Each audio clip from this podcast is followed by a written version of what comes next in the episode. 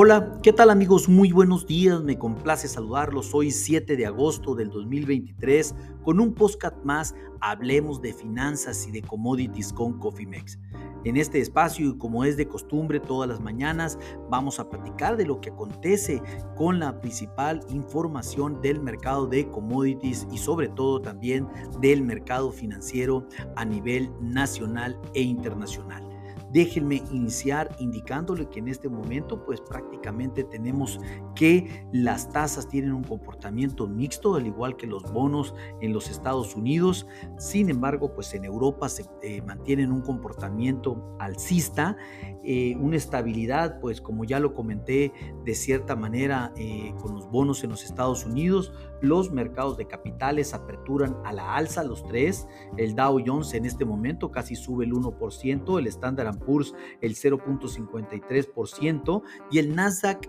levemente salva la sesión con un 0.05% eh, positivo. Eh, los mercados pues al final están... Eh, a la espera de mayor información para lo que viene en esta semana. Sin embargo, pues les recuerdo que los mercados en Europa aperturaron a la baja y realmente también un comportamiento mixto en Asia. A nivel internacional, el dólar, el índice del dólar se mantiene levemente a la alza en este momento. Está subiendo solamente el 0.06% para cotizar a niveles de 101.950 unidades, rozando ahí ese marcador de las 102 unidades. Un dato importante para, sin lugar a dudas, para el índice del dólar que se mantiene fuerte. ¿Qué pasa para México? Pues mejora la confianza del consumidor eh, en nuestro país, un buen desempeño de la industria automotriz y el peso en este momento pues cotiza eh, estable, está prácticamente depreciándose solamente un centavo por dólar y en el spot estamos cotizando a 17.07 pesos por dólar. Sin embargo, déjenme indicarles que eh, la apertura pues prácticamente se dio en este mismo nivel, pero hemos tenido un máximo del día de hoy de 17.1520 pesos por dólar y un mínimo de 17.0235 pesos por dólar, de tal manera que nos indica que eh, ha respetado el peso, la barrera de los 17 pesos por dólar, lo cual pues nos hace pensar que vamos a tener hasta este momento pues una sesión eh, pues digámoslo que tranquila. Eh, los indicadores para el día de hoy pues realmente nulos para Estados Unidos con excepción de declaraciones de, de la FOC, que es este eh, prácticamente recordemos que, pues, comentarios de la Fed, por así decirlo, pues no, porque el miembro de la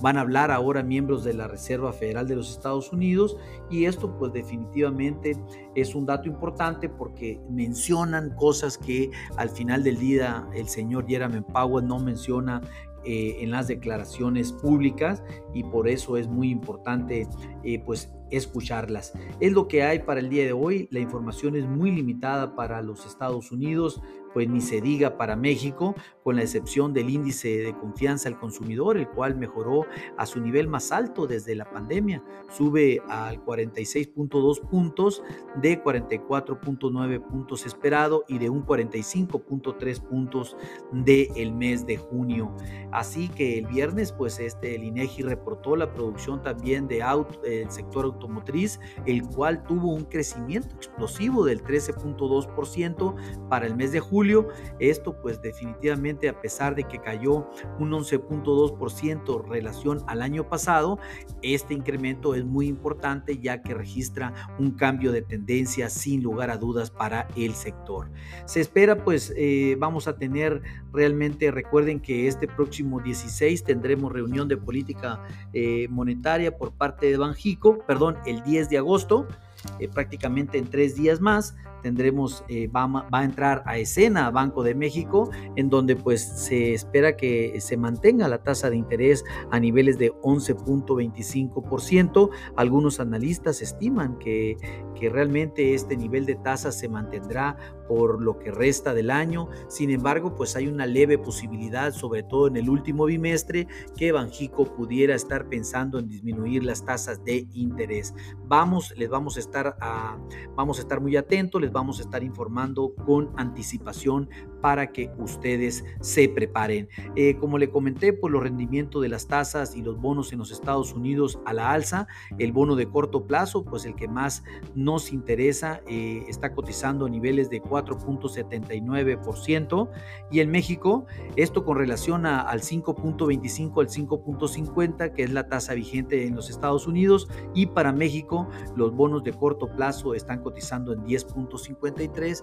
esto eh, con relación al 10.25, que es la tasa vigente actual por Banco de México. En fin, así es como se encuentra la parte financiera a nivel nacional e internacional como la principal información económica para la sesión del día de hoy. Pasaremos ahora a platicar de los commodities, es lo que nos apasiona realmente, eh, es la parte fuerte de nosotros, por así decirlo, y pues todo, todo radica en una sola película, y esa película se llama Trigo nuevamente. ¿Por qué? Pues realmente ahorita la soya está limit down, prácticamente cayendo los futuros de noviembre 36 centavos, pero los de septiembre están cayendo 50 casi en la soya y en el maíz están solamente cayendo entre 2 a 3 centavos, esto de septiembre a diciembre los futuros,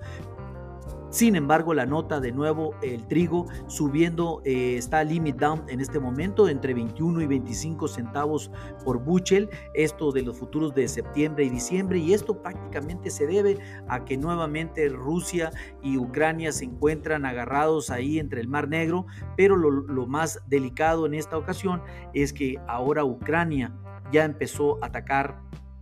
eh, barcos mercantiles de Rusia sobre el estrecho del Mar Negro y esto es lo que tiene al mercado con una incertidumbre impresionante. El trigo pues está respaldado 100% con estos riesgos del Mar Negro, con el ataque eh, ucraniano a barcos mercantes rusos, lo cual pues eh, nos, nos puede llevar a otro nivel, en otra escalada de este nivel de conflicto entre Rusia y Ucrania, lo cual pues sí definitivamente las condiciones pudieran ponerse muy feas en el corto plazo. Esto pues obviamente lo hemos venido diciendo ya con varias semanas atrás, se arreglan, dejan de, bombardear, dan para atrás un pasito. Sin embargo, pues el tema es que ahí están y eso es la parte eh, del estrés que, que, tiene el mercado en este momento, sobre todo el trigo, en donde la prima de riesgo aumentó un 15% en esta mañana, eh, algo esto con relación al viernes, lo cual pues obviamente nos dice que el mercado está eh, muy atento de lo, que, de lo que acontece en el Mar Negro y sobre todo ahora a la espera de lo que haga Rusia eh, después del ataque ucraniano del fin de semana a este barco mercantil que se supone llevaba petróleo por ahí. Este, entonces realmente eh, sí las condiciones se pueden poner un poco críticas. ¿Por qué la soya está cayendo tanto? Bueno, excelentes lluvias en el cinturón de la soya y el maíz durante este fin de semana en los Estados Unidos, lo cual pues obviamente eh, fue muy beneficioso para el cultivo y sobre todo para el tema del desarrollo por el tema de rendimiento, lo cual también esta semana se espera muy buen clima y eso pues está quitándole presión al mercado de eh, la soya y pues el maíz no tanto porque pues realmente maíz todavía existe la incertidumbre de que qué puede pasar con los rendimientos después del gran estrés que tuvimos por calor en el mes de junio y julio. Eso pues todavía está por verse. Aquí hay dos importantes noticias para este inicio de semana. Primero pues después del cierre de mercado del día de hoy. Vamos a tener el avance del crop progress por parte de Luz de los Estados Unidos, donde nos indicará pues cuáles son las condiciones del cultivo que, eh, que, vio el USDA durante la última semana para el maíz, la soya y el trigo. Y esto pues obviamente también pensando en el eh, reporte del USDA, que es lo que vamos a tener prácticamente lo que vamos a tener prácticamente este próximo viernes, en donde pues es importante indicar que eh, el USDA tendrá que ajustar los rendimientos y las producciones de trigo,